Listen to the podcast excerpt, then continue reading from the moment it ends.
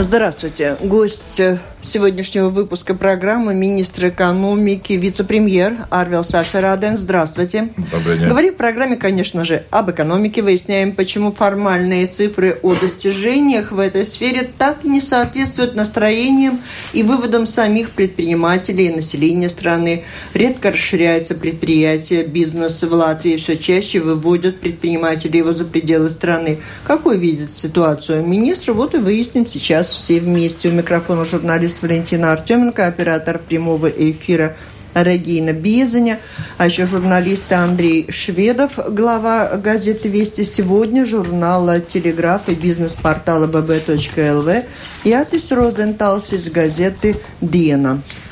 Здравствуйте. Добрый день. И слушатели, конечно же, конечно же, будут, могут включаться в разговор, прежде всего, по электронной почте. Пишите с домашней странички Латвийского радио 4, задавайте свои вопросы нашему гостю Арвелсу Ашераденсу. Но 67-227-440 – это наш телефон в студии, это в конце программы, если вы, у нас останется время, потому что у меня есть несколько записей предпринимателей, которые я тоже хочу использовать э, в этой программе. Итак, начинаем с чего? Ну, наверное, с бюджета. Я так понимаю, что гость наш особенно нам сегодня дорог, потому что, несмотря на ночное бдение в Сейме в ходе обсуждения приема бюджета на следующий год, и удалось ли ему поспать, не знаю вообще, он с нами. Орвелс. Добрый Поспать день. удалось? Два часа.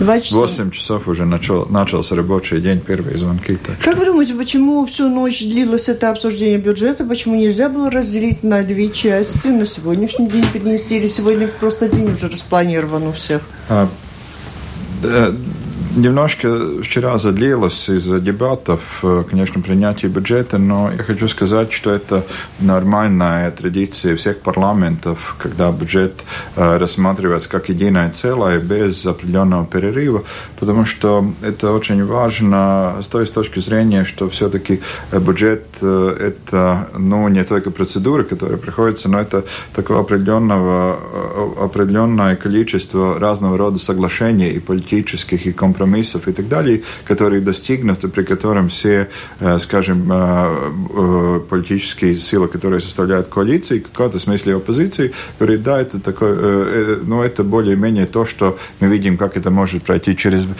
через, через парламент. И вы знаете, что в бюджете очень важно, если, если парламент не проголосует за бюджет, падает правительство. Да, и это основной из вопросов. Ну, это такая и создалась традиция, и там есть железная понятная логика, почему это так происходит. А из-за чего больше спорили? Почему так затянулось, как вы видите? А, было э, очень э, много дискуссий. Ну, мне ну, как сказать, конечно, очень много вопросов задавалось о введении, скажем, перемена по социальным налогам. Это уже, может быть, сказать, не, не вопрос этого правительства. А, очень много вопросов было о микропредприятии. И тогда были просто такие ну, пози, позиционирования уже по разным вопросам вести, э, скажем, прогрессивные налоговые системы или нет, или и другие вопросы. Так что по очень разным вопросам были очень много детальных дискуссий. И, конечно, самое большое время от парламент занял дискуссию о том, так называемые квоты или то, что депутатские, то есть поддержали те, те которые сам сам решил, то есть инвестировать, ну, то есть поддерживать. Инвестировать не инвестировать, не, не инвестировать, но, скажем, те поддерживал предложения, то есть поддержки разного рода, скажем, это институциям, как э, стадионы и далее, местные советы и так далее. Так что это меньше относилось, может быть, правительству, это больше относилось самому парламенту. Но это все заняло, конечно, определенно довольно-таки много времени.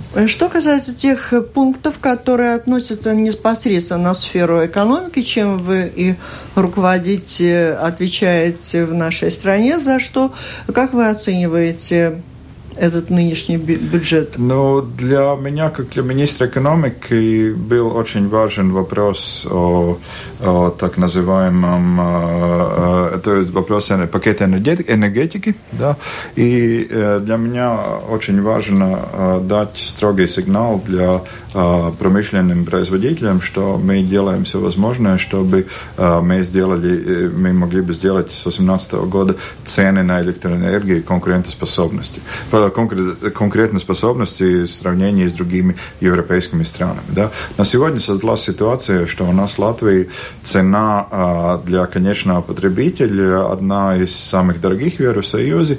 Если мы говорим о индустриальных потребителях, где себестоимость электроэнергии принимает очень большую часть, что если мы сравняем это то есть, так называемой центра, центра, центральной европейской зоной, тогда электроэнергия на одну треть дороже в Латвии.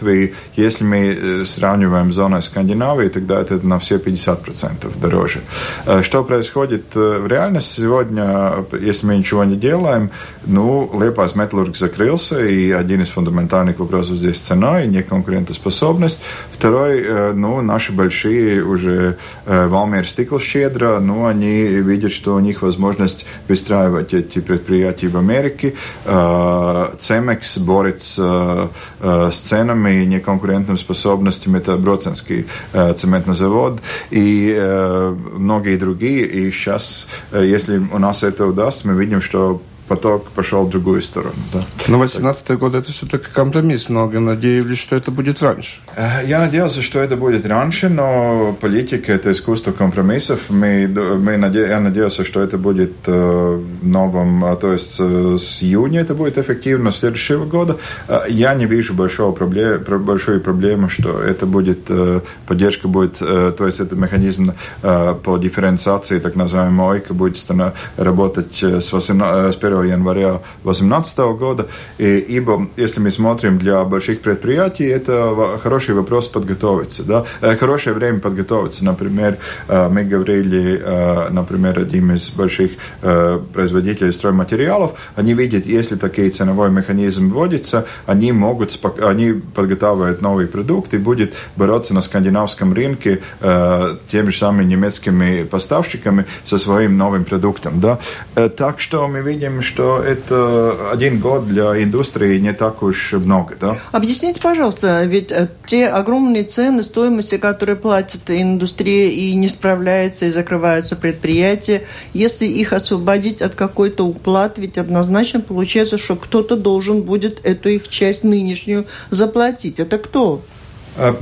Да, это мы знаем, что электроэнергия у нас э, по выплате, э, то по себестоимости три компонента электроэнергии как сама таковая, и мы это сейчас, наверное, так эффективно закупаем на скандинавские, ну, скажем так, Нордпол скандинавские да? цены, и видим, в следующем году они будут понижаться довольно-таки серьезно, где-то на 10%.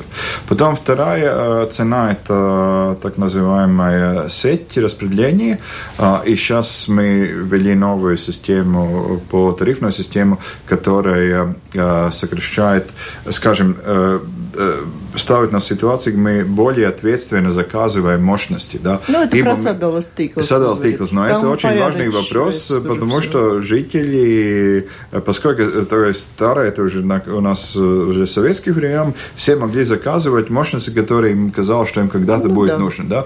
В конечном результате у нас создалась очень большая, неэффективная сеть, которой мы пользуемся, ну, скажем, 12, 8, ну, скажем, 12-18%. И сейчас мы экономим. И третий, конечно, это распред... модель распределения, mm. скажем, это ОЙКа или обязательные да. закупочные компоненты, с которыми компенсируем э, производство электроэнергии на, скажем, на как это возобновляемую, и э, то, что мы производим от газа, из, натураль, из натурального газа.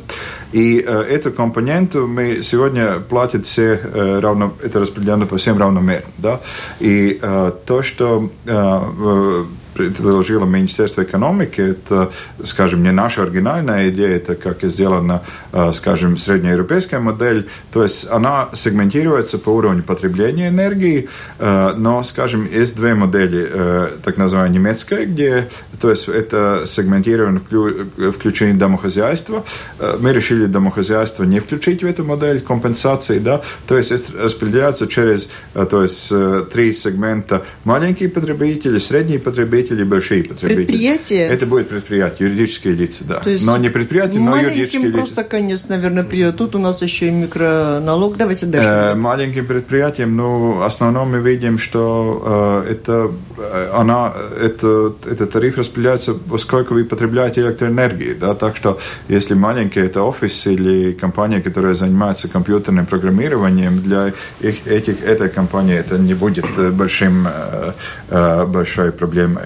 Но второе, мы видим, конечно, один из вторых, очень важных вопросов – это тоже эффективность загружения так называемого sadals tīkls. Если она эффективно загружена, мы не видим большой проблемы что по повышению цен. 50 тысяч микропредприятий в Латвии, в каждом из которых может быть от одного там, до пяти человек, то есть это речь идет о десятках тысяч занятых. И протестующие против отмены этого налога на микропредприятия и введения социального налога говорили, что... Введение социального – это введение налога на всех, кто работает евро. полставки. Там, да, да, надо платить. И предупреждали, что это вызовет бегство малого бизнеса из Латвии. То есть Минэкономики там просчитывали, сколько мы потеряем людей, предприятий э, в связи с отменой... И что обретем. Да. А, а, здесь э, две, две, может быть, дименсии, о которых мы должны говорить. Во-первых, э, латвийской экономике создалось э, две ситуации. А, то есть мы видим, что э, довольно-таки большая часть экономики э, использует так называемый микроналог микропредприятий, и мы видим, э, например, такие эффекты, как э, вторая половина этого года, э, например, строительная отрасль, которая занимает от валового продукта где-то ну, скажем, 7,8%. Ну, где-то так будет. 7%. Э, третий, третий квартал спад на 24%. Да, и по занятости довольно-таки большая группа людей занята в этом, в этом секторе. Как вы думаете, как это повлияло на, на то есть поступление налоговых доходов в казну? казну? Ну, очевидно, снизилось, да? Нет, повысилось на 6%. Да. И, то есть мы абсолютно, то есть идет огромнейший спад, но мы не видим никакого эффекта на налог налогу. Это один из примеров. Да, строительство, там, ну, мы видим, основная часть строительной отрасли налогами как-то не дружит. Да? И, и мы видим одну, вторую фундаментальную, и, такие мы можем назвать большие, э, большую часть, скажем, большая часть из микропредприятий, что они делают? Они сами даже не производят, у них нет никакого другого дохода, но они получают так называемые занятыми, и занятыми деньги выплачивают зарплаты. Да? Мы видим, что в основном это оптимизация налоговой системы. Да? Большой части это. И э, правительство, один, один, ну, правительство как-то должно с этим решить этот вопрос, поскольку мы видим, что как-то мы живем в двух каких-то странных пространствах, что одна часть жителей, это, конечно, э, ну, если мы говорим о 900 тысяч занятых, э, скажем, ну, мы видим где-то э, где-то 150 э, тысяч человек в этой зоне, и остальные все выплачивают налоги. Скажем, учитель должен платить социальные налоги, или, скажем, любые другие работающие компании в банковском секторе должны платить, но какая-то группа, они освобождены от этого. В чем создается проблема? Во-первых, мы все в ответе за две вещи. Во-первых, это социальные налоги. Социальный налог – это не, не могу сказать, что это какой-то государственный налог, это обязательная страховка, страхование. И мы говорим о минимуме и о минимуме. И здесь две важные вещи. Во-первых, кто-то сегодня должен платить за а, мою бабушку, извините, за тех старых людей. Извините, у нас на содержании более чем 500 э, тысяч человек, которые должны которым должны выплачиваться пенсии сегодня. Это, это идет социального налога. Мы в одной группе говорим, да, вы, конечно, можете это не платить, вы свободны. И второй вопрос, эти люди, они социально не застрахованы. Люди болеют, они получают, у нас, извините, инвалидность 170 тысяч человек, да, и им нет минимум, чтобы выплатить тогда инвалидность пособие. И здесь шесть видов страхований, и когда эти люди выходят на пенсии, сегодня, конечно, говорят, какой нас эта пенсия не интересует, а когда они приходят э, делать соцстрахование, страховании, когда им выписывают что-то... Нет, за... это теория, теория. Это не теория, это реальность. А практика такова? Или... Да. Вы... Я говорю об этом. Так что то, что, то, что мы стараемся, это, это тоже ничего нового. То есть эстонское правительство этот вопрос решило очень давно. В Эстонии обязательный социальный минимум уже, не знаю, уже более чем десятка лет, да, и он выплачивается как-то, да. И просто у нас, ну, я могу сказать, что часть населения считает, что просто налоги, налоги на их не относятся. Давайте послушаем да? население. И просто я хочу сказать, конечно, мы тоже будем искать вопрос, как решить для тех людей, которые работают частичное время. Здесь мы ищем те группы. Мы также ищем решение для тех, которые работают, скажем, в секторе, где очень маленькая возможность доходов, это сельские местности. Да? Здесь ищем модели, да, но в основном мы видим микропредприятия, это город Рига. Да? Более чем 80% микропредприятий – это город Рига. Ну, одно дело говорить теоретически, вот как да. Андрей сказал, другое дело – это жизнь. И каждый случай отдельно, он совершенно конкретный. Два слова буквально да. Э, художник Марина и Виктор, который работает в строительной сфере. Вот им коротко даем слово. Как они говорят о своей ситуации? Ну, понятное дело, что творческая профессия, она не подразумевает никакой стабильности. То есть там сегодня заработок есть, завтра его может не быть. И если бы речь шла о каких-то тысячных доходах э, каждый месяц, это одно, но когда ты не можешь совершенно никак предсказать, что будет завтра и хлеб у тебя или не будет, и тебя просят такой налог, жители пытаются что-то делать, стараются поддержать свою страну, ну, результат мы видим. Что делать дальше? Ну, мысли, конечно, разные. Если все-таки этот закон примут, то, возможно, как и большинство, буду оформляться в той же Эстонии. Сейчас для многих это выход. Посмотрим. Ну, совсем маленьким точно придется рвать на себе волосы. Наш бухгалтер ведет много маленьких микрофирм, у кого-то прибыль 200 евро, работает один человек. И если с этих 200 евро придется 120 евро отдать налога, остается 80, естественно, все эти фирмы закроются. Допустим, у нас фирма открыта год назад, у нас было 5 человек в фирме, сейчас придется или сократить до двух-одного. Микрофирмы придуманы для того, чтобы платить микроналоги. 9% платят платишь с оборота и все. А тут просто государство решило опять отжать у людей больше денег. Естественно, народ поувольняется, биржа пополнится, ну и кто-то перейдет обратно в теневую экономику. Вот эти варианты возможного исхода из малого бизнеса рассматривали? Да, мы их тщательно рассматриваем, и я уже сказал, что мы работаем над теми механизмами для создания компенсационных механизмов, но мне кажется, что здесь тоже очень много такого спекулятива. Во-первых, мы говорим о том, что для это, во-первых, это квалификационный минимум. То есть, э, если то есть люди работают э, в разных компаниях, ну, скажем, э, имеют более, больше, чем одно рабочее место, да, то есть социальный минимум выплачивается из первой, скажем, той компании. Уже во второй только он выплачивается того объема, который, скажем, проработанные часы и так далее, да. Так что здесь комбинации очень разные. Я думаю, что надо, как вы уже сказали, надо рассматривать ситуацию ситуация отдельно. Айгор Ростовский, глава торгово-промышленной палаты в одной из наших программ, тоже высказался по этому поводу. Давайте послушаем. Микропредприятие там порядка 40-50 тысяч. Мы говорили, сначала построим другой дом, и тогда ну, можем переселять как бы. А сейчас им некуда переселяться. Второе, налогообложение той работы, которая не полная ставка. У нас пропоновый газ, есть компании, которые в основном работают на неполных ставках. Опять, там, по моим данным, порядка 30 тысяч людей работают люди с неполной ставкой. Опять-таки, если мы это закрываем, какие-то части людей будут на улице, в тени или будет уезжать. Мы должны посмотреть структуру латвийской экономики. Главный капиталист у нас в стране, государство там Латвэнерго, другие госкомпании, компании самоуправления. Плюс еще к этому наша экономика зависит от еврофондов, которых опять-таки переделяют чиновники. Получается, что государству как таково слабо видеть нужду ей с таким частным бизнесом, рыночным работать. Не было бы проблем, потому что есть действительно вот те же экономики там Сингапура, Китая, где много госэкономики. Тогда эта госэкономика должна покормить людей. Ну что, Латвии происходит. Людей становится меньше, люди уезжают, рождаемость плохая, экспорт э, стагнирует, инвестиции сокращаются, и госэкономика, она не выдерживает. Конечно, политики, а, многие из них вполне умные и понимающие, но они сидят в комфорте. И даже часть бизнеса, который вот зависит от этих госзаказов, еврофондов, но они там вместе, им хорошо. Основной массе таких э, нормальных бизнесов это плохо. Я думаю, что перемены начнутся на экономике тогда, это всегда говорится, нужен кризис. И кризис э, надвигается такой очень серьезный, когда закончится этот период еврофондов. Тогда денег станет очень мало, и тогда надо будет менять структуру экономики.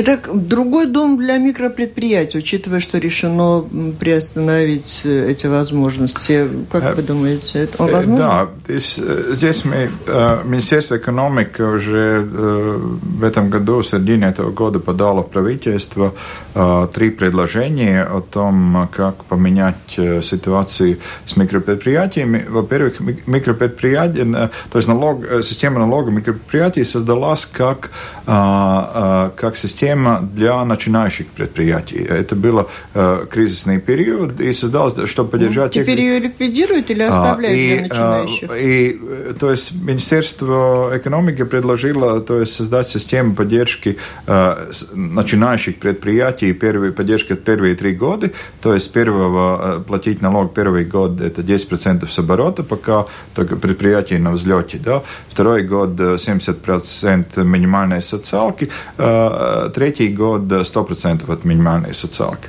А, второе, что мы предложили, так называемый Э, налоговый режим для э, маленьких предприятий, реально маленьких, э, то есть, то есть латвийский сценарий предусматривает того, что то есть для тех компаний, которые оборот в месяц не превышает тысячи, доход не превышает тысячи евро, платить фиксированный, фиксированный налог 150 евро, который покрывал бы минимальную социалку и минимум для подоходного налога, и это фиксированная, фиксированная плата платилась бы, э, если, например, предприятие сезонного характера, она могла платить, скажем, 6 месяцев, и сколько эта компания хотит получить эту, этот налоговый режим.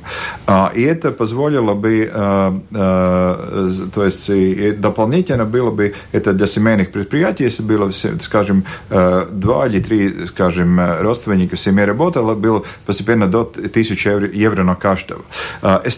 Сегодня эстонцы вводят тоже модель, рассматривая такую, что для микропредприятий, то есть с оборота выплачивается 20% налог, но эти предприятия, эстонская задумка в том, что э, эти предприятия не имеют права, то есть свой сервис подавать юридическим лицам, это только частным лицам, да, и у них, то есть предложение сейчас до дохода 20 тысяч евро в год. И третий, Министерство экономики смотрит в том, что если Э, вопрос в том, что если доход от предпринимательской деятельности очень маленький, например, до 10 э, минималок годовых, тогда не облагать налогом вообще это, под эту деятельность. Два вопроса. Главный капиталист государства. Вы согласны с тем, что структура такая, какая она есть? Есть ли план ее менять? Ну, нет? А, я не, ну, мы не, не будем. Это, угу. Государственные предприятия составляют от валового продукта 18%. Можем ли сказать, что это главный капиталист государства?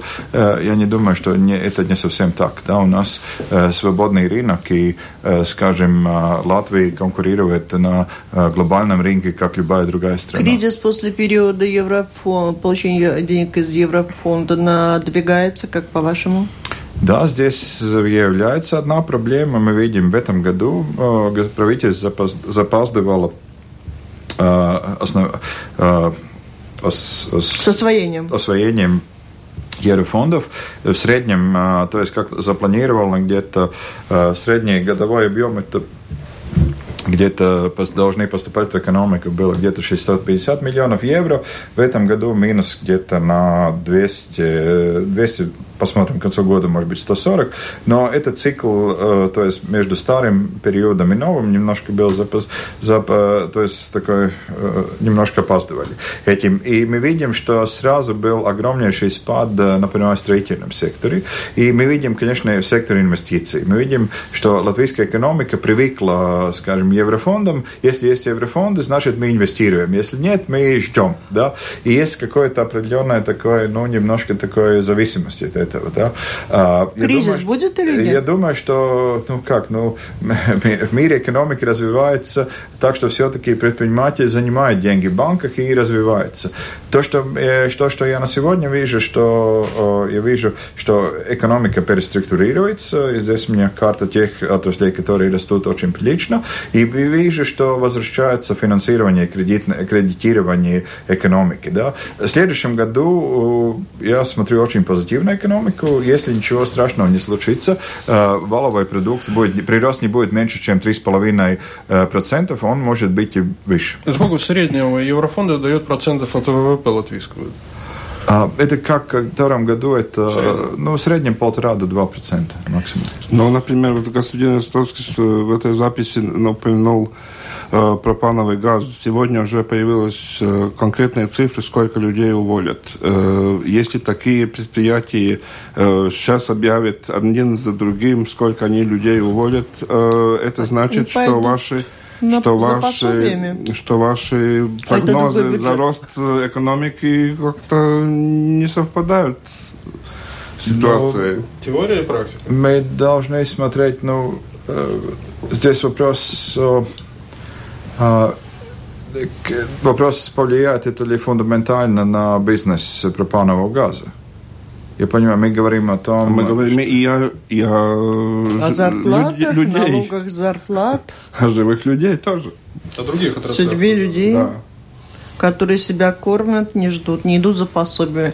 Или то, что разные бюджеты, это министр экономики мало волнует. Пусть идут за социальным бюджетом, за пособиями. Но мы ну, давайте, пос... ну, это довольно... Э, здесь сейчас э, будет, скажем так, с этой ситуацией будет меняться структура экономики. Э, этот закон принимался довольно, то есть был период, целый год, он принят не сейчас, да, то есть это было время для, для компаний перестраиваться. И мы, я думаю, что здесь очень вопрос в том, как реорганизировать всю эту mm-hmm. систему. Я очень хочу сказать, очень многое количество из этих этих э, предприятий. Просто, э, ну, компаний, ну, то, что мы видим, например, э, службы госдоходов, и здесь очень важно это понять, что люди стоят в очереди, и они э, и, и просят, э, чтобы им помогли регистрировать микропредприятия, что вот хозяин сказал, что если ты хочешь получать зарплату, давай, это единственная вот, возможность. Вот здесь да? я беру все-таки паузу еще, тут у меня да. двое, они как раз говорили об этой проблеме, и сказали, что не надо на людей переваливать эти проблемы, если какая-то институция институция не справляется со своей работой. В понедельник в программе «День за днем» глава Латвийского бизнес-союза Эдуард Филиппов и Юрий Байбаков, член правления общества «Марупас Узнемэй», говорили следующее – можем взять разные сферы услуг, когда полная занятость, она просто в принципе невозможна. Сфера уборки, районов. сезонные работы. Люди, которые до сих пор работали на неполное рабочее время, они будут очень дорогие, то есть и не востребованы. Работники уйдут сами. Например, вот есть конкретная история. На складу работает дама, которая уже там отдыхает, и она может себе позволить когда вот нужно, прийти, поклеить эти наклеечки ну, на латышском языке на упаковку. И она зарабатывает в хороший месяц 400 евро, в плохой 100 евро. И она говорит, если из этих 100 евро 97 мне придется отдать как минимальные социальные взносы, то либо плати мне наличкой, либо я вообще ухожу, мне это даром не надо. То же самое дальше в регионах или с молодыми мамочками. Очень оскорбительно, что вот предприниматели делятся и так далее, и так далее. Если есть там какое-то определенное количество жуликов, которые применяют данные нормы не по теме, пожалуйста, есть СГД, которые должны это предотвращать, но в данном случае из-за, может быть, такое маленькое количество предприятий, которые этим пользуются нелегально, страдает огромная масса. Мы сейчас меняем, потому что кто-то или определенные группы институций не сделали свое домашнее задание. Поправки в закон законе уже написано давным-давно, чтобы пресекать данное нелегальное использование микрообложения. Mm-hmm. Я не знаю ни одного факта, что кто-то был бы найден, осужден. В законе о подоходном налоге да? достаточно да. способов наказать. Если не ошибаюсь, 17 прим статья подоходного налога с населения, в котором сказано, что за аренду персонала, если находишь, что ты разделил свою компанию на несколько микропредприятий, я сейчас упрощаю, угу. то все те налоги, которые ты недозаплатил из-за этого суперрежима, вешаются на головную компанию. То есть данный подход, он довольно радикален, о чем говорим мы все организации, все предприниматели, он не только болезненный, но он, а, в принципе, убийственный с 1 января следующего года. Бюджет, да, где взять данные деньги? Единственное, их можно заработать в виде других налогов, НДС и так далее, просто дособирать. Ну, давайте возьмем декларацию этого правительства. Если не ошибаюсь, в декларации было четко сказано, будем поощрять эластичные формы занятости, неполное рабочее время, удаленная работа. Угу. А... Декларация и... И вот по поводу того, что вы сказали, приходят на микропредприятия плохие такие. Если они стоят в очереди, и там четко формулируют, почему не наказали тех, кто нарушает закон? А во-первых, э, будем говорить о двух вещах. Во-первых, э, этот режим э, микропредприятий такой формы, как таковой, он есть. Он, если он не ограничен, скажем, то есть, то есть для поддержки как начиная, начинающих предприятий, он сегодня он делает, делает больше плохого, чем лучше. Те компании, которые этого используют, это большие строительные компании, я знаю, компании телекоммуникации, телекоммуникации и так а далее. Вы знаете, кого они заставляют людей... За это? Что? А вы знаете тех, кого наказали за то, что они так делают? Вот ребята говорят, что ни одного не наказали за нарушение закона. А, Здесь э, довольно-таки, если соглашение, обоюдное соглашение о том, что э, то есть рабочие согласны получать больше, то, чтобы не, и если не получать налоги, ну, mm-hmm. государство само создается легальная ситуация, что это возможно. Э, отношение, то есть 1 января это минимальное, то есть по минимальному доходу, во-первых, есть две вещи. Во-первых, во-первых, две части здесь для во-первых, э, здесь э, группа, которые помогут, э, то есть на которые этот режим не относится, довольно-таки большая. Это люди с инвалидностью, люди пенсионного возраста, те, которые, скажем, сейчас мы еще работаем над темой молодые мамы, да, студенты, на студентов это не относится. Перечислили все, что нас интересовало. И так далее. Так что это, на эту группу это, во-первых, не относится. И, и второе, это вопрос о том, э, уже то, что мы сказали, здесь, например, тот вопрос, ну, э, это структура экономики. Если мы говорим, например, ну, типический пример, что нам говорят, ну, у нас уборщица там, она занимается. А, ну, ну, мы видим, что нормальный рабочий, на рабочем рынке есть и, и другая система. Можно взять как это внешний сервис. Да? И все, что? Аутсорсинг. Аутсорсинг сервис этой компании. Человек, который занимает, если он считает себя, что он может этим заниматься, он будет работать угу. на большом месте, будет в одном месте получать свою зарплату зарплата, она будет больше. Примучили вас на эту тему, да. ну, потому что вы поняли, что здесь достаточно многих это волнует. И вот пишет по этому поводу все, я остановилась. И теперь я могу сказать, что напомню слушателям, что они слушают э, программу «Действующие лица», в ней принимает участие э, министр экономики Арвил Саша Раденс и журналист Андрей Шведов из газеты «Вести сегодня» и Атис Розенталс из газеты «Дена». И продолжаем. Коллеги, прошу, а то я заняла много времени у вас. Агентство приватизации 16 лет уже спорит, закрывать или не закрывать. И в итоге что решили? А, то есть у меня на столе стоит информативный доклад, которым я буду поступлять до конца года в правительство. И здесь э, два сценария.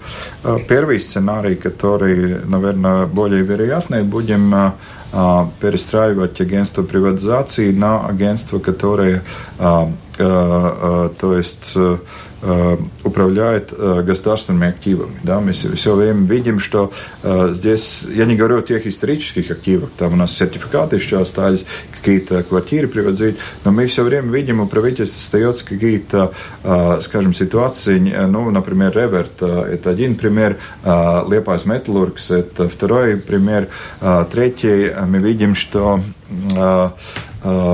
то есть Латалеком еще стоит на агентстве приватизации, как управляет активом. Он был передан приватизации, но этот процесс остановился. Он так сегодня такой какой-то замороженной ситуации. Также мы видим, что, скажем, недвижимость, то есть государственное агентство недвижимости, она не успешна, скажем, она успешна по развитию недвижимости, но она не так успешна по продаже, например, недвижимости. И такая функция мы видим, что при правительстве должна э, существовать, поскольку и там такие, ну, такие ежедневные такие проблемы создаются, например, э, люди покидают этот свет, и после них остается, например, э, довольно-таки большие имущества, которые оказываются без, без и них нет родственников и так далее. Это все передается государству, и государство должно все время эти активы обрабатывать, да, или передавать местным советам, или какому-то продавать, или так далее. И э, это такое, ну, скажем, такая э, относительно небольшая, э, небольшая структура необходима. Не думаю, что она должна быть, как сегодня, там 60 человек и так далее, намного меньше, но мы видим, будем менять название, но, то есть, больше не будет агентства приватизации, но относительно небольшая... А небольшая. второй вариант?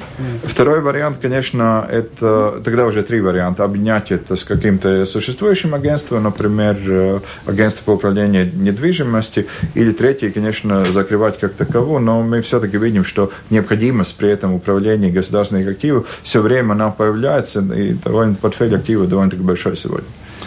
Э, очень большой такой клубок проблем вокруг строительства, э, строительства вокруг урегулирования всех нормативов на этот счет Э, электронных систем и так далее. И вы не, да, не так давно э, решили как-то сам включиться в, в решение этих проблем, э, ехали в регионы. Вот как продвигается этот, э, это решение тех проблем, на которых указывают Бувалдс, что, mm-hmm. что э, хаос в системе очень большой, что система, например, электронная работает очень плохо, что у них э, Э, увеличилось э, число документов, которые надо э, для согласования очень много, они не справляются с этим. Вот как, как, что вы сейчас делаете, как это продвигается? Да, это очень высокий приоритет для меня как для министра, я вижу здесь два вопроса очень важных. Во-первых, дигитализация этого процесса, и мы поставили перед собой цель следующего года этот процесс реализировать полностью, эту систему вести, чтобы можно было для всех тех, которые хотят это делать дигитально, это можно было сделать через, во время следующего года уже все в эту систему поступить. Второй вопрос, который, я думаю, что для всех проблем, это, то есть привести порядок все законодательную базу и нормативную базу такого уровня, что выйти на цель, чтобы в течение следующего года э, нам было э, возможно за максимум за 6 месяцев любой проект согласовать и сдать любой объект э, в течение 6 месяцев. Это не самая высокая цифра, но на сегодняшний день мы имеем объекты, где согласование идет больше, чем двух лет, и сдача объекта тоже идет э, до двух лет. И мы видим, что довольно-таки большая проблема разного баланса между то есть обязательством, э, скажем, для, э, скажем, их бувалдес, как будет, не знаю, русское... Стройуправы. Стройуправы, да. Э, например, э, если небольших изменениях в проекте при время строительства начинается все сначала, согласовать проект и так далее, мы должны сбалансировать то, что необходимо, с реальностью, реальной необходимостью и так далее. Так что э, то, что мы делаем, во-первых, у нас эта цель 6 месяцев и дигитально. А второе, мы, чтобы эту дигитальную систему развивать, мы создали э, такую группу людей, которые с, с этим связаны. Это представители э, рин, строительного рынка, которые, подают, то есть, которые участвуют со своими идеями. Э, эта система передана э, в агентство БВКБ, да, они этим активно а, сейчас... А сотрудничаете с архитекторами, которые зачастую топчутся на порогах этих стройуправ, не могут не достучаться, не получать ответа, вот они в этой же... Да, они в эту систему включены, и так что мы можем... И, и, и конечно, там два фундаментальных вопроса.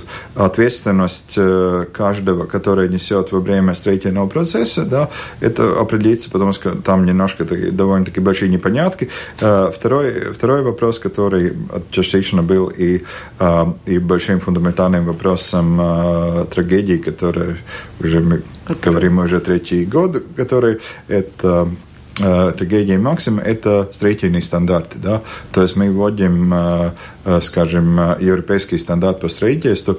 Скажем, тогда была одна из ситуаций, что было, одни делали по одному старому стандарту, другие по местному, третьим по европейскому. В конце концов получилось то, что получилось. И то есть мы нормализуем, то есть работаем, чтобы этот стандарт стал единым. Стал единым, да. То есть, а когда он станет? Я думаю, это наша задача на 17 год. Я вчера получил одно письмо из одной стройуправы, и они говорят, что вот э, у вас есть новый план, новая стратегия 17-27 года в разработке, и то, что прислали, э, какие будут мероприятия, Э, они это считают браком и говорят, что тех людей, которые этот план составили, надо уволить с министерства. Это очень, что это там нету реальных э, мероприятий. Где вы принимаете критиков? Куда жаловаться? Министерство. Давай. Давай, да, но мы должны тогда конкретнее, конкретнее наверное, да. Андрей, вот конкретный пример. Лепос Металлург. Каковы шансы, что он заработает, или можно поставить на нем крест и забыть и не мучиться? Забыть не удастся, платить будем. Да, и как 62 миллиона вернуть государству, которые там зависли? А, ситуация с Лепойским металлургом такова, что а, то есть процесс неплатежеспособности, а, там а, и администратор, администратор закончил оценку активов, и он, а, а, поскольку сколько мне известно, он э, то есть, подготовил документ, э, то есть план о продаже этих активов, и первый, первый, первый то есть, как сказать, первым этапом его плана продать все активы как единое, как продать как единое. Вот, и, да, конкурс будет, аукцион. И он, то есть, и у меня была возможность переговорить его планы, то есть, и мы достигли согласия, что до конца мая, то есть он сейчас начинает этот процесс, то есть, во-первых, процесс это соглашение с кредиторами, да, он должен получить акцепт кредиторов, если он получит этот акцепт от кредиторов, тогда он начинает этот процесс, и мы видим, что, э, э, что где-то в середине мая мы будем знать, э, то есть, если покупатель на все а есть активы... интерес среди потенциальных инвесторов? А, Кроме украинцев? Инвестиции уходят или приходят? Э, то есть, э, если мы говорим о Лепойском металлурге, а, ты, Лепойский, о Лепойском металлурге, то есть, то есть во-первых, правительство сделало, сделало свою домашнюю работу по ценам электроэнергии. На 2018 годом они конкурентоспособности способны. Во-вторых, вопрос, то есть поиска этих покупателей, это вопрос администратора. Третий, э, для сожалению, у меня ограниченная возможность комментировать это, поскольку мы находимся в каком-то определенном такой непонятной ситуации потенциальной э, судеб, судебно... Да, суд, э, суд, они никакой иск не подали, но все-таки мы имеем какой-то определенный риск от того, что, что мы видим появится. от медий, и, к сожалению, тогда а... я не смогу комментировать это. Скажите, пожалуйста, ну вот смотри, второй раз история с Лепес Металлургса, при этом администратор, во всяком случае, предыдущий, ну, они получают очень очень большие деньги, а нет возможности пересмотреть эти варианты оплаты труда администраторов? Комиссионные. Да. А, ну, это Как-то уже... Как-то прямо обидно. За одно предприятие два администратора хорошо так заживут. А, закон о неплатежеспособности сейчас в парламенте, он рассматривается. А, но я бы хотел сказать, что а, предыдущий процесс, э, все-таки, как мы бы не критиковали, э, он э, начинающий, то есть, то есть объем кредита, который гарантировал правительство, был больше, чем 100, тысяч, 100, 100 миллионов евро. Да? После этого то есть, процессе продажи компания заработала, и этот уровень кредита снизился на 60 миллионов евро. Да? Ну, еще 2-3 неплатежеспособности. Так, а времени нет. Ну, это мы можем об этом говорить. Но но мы, я хочу сказать, что не совсем уж все так э, безнадежно. Да. А, так что, как будет на сегодняшний день, посмотрим, э, как, э, как администратор Вопрос тогда активно. по, по Латвии газа впереди раздел имущества компании. Будет ли государство выкупать себе какую-то часть, в какую-то долю, в частности, Инчуканское газохранилище и так далее? А, мы скажем, первую вторую неделю декабря мы будем правительстве с докладом о потенциальным решениям, ну, сценариям этого вопроса. Пока правительство свой вердикт не поставило, к сожалению, я тоже не смогу сказать. Но мы закончили свою работу. То есть, а, то есть а, а, аудиторские компании, которые мы, э, то есть, прис, а, прис, то есть мы, которым попросить сделать исследование, свою работу закончила, сейчас мы создаем уже доклад правительству, и как правительство решит, так мы можем. Я Но это будет понятно уже до середины декабря, это mm-hmm. будет ясно. По китайской нише для латвийских предпринимателей, вы только что были в Беларуси, видимо, по китайскому вопросу? Нет, я был по белорусскому вопросу, не по китайскому вопросу.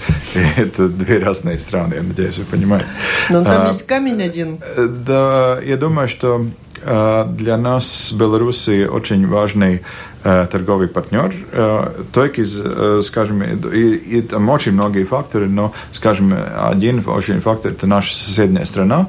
Если мы говорим, скажем, о наших скажем, нашими двух соседями, которые наши важнейшие торговые партнеры Эстонии, Литва, это биллионные обороты. К сожалению, с Белоруссией у нас это, скажем, Э, объемы товарооборотов не превышают 400 миллионов, и, и есть тенденция спада. Да?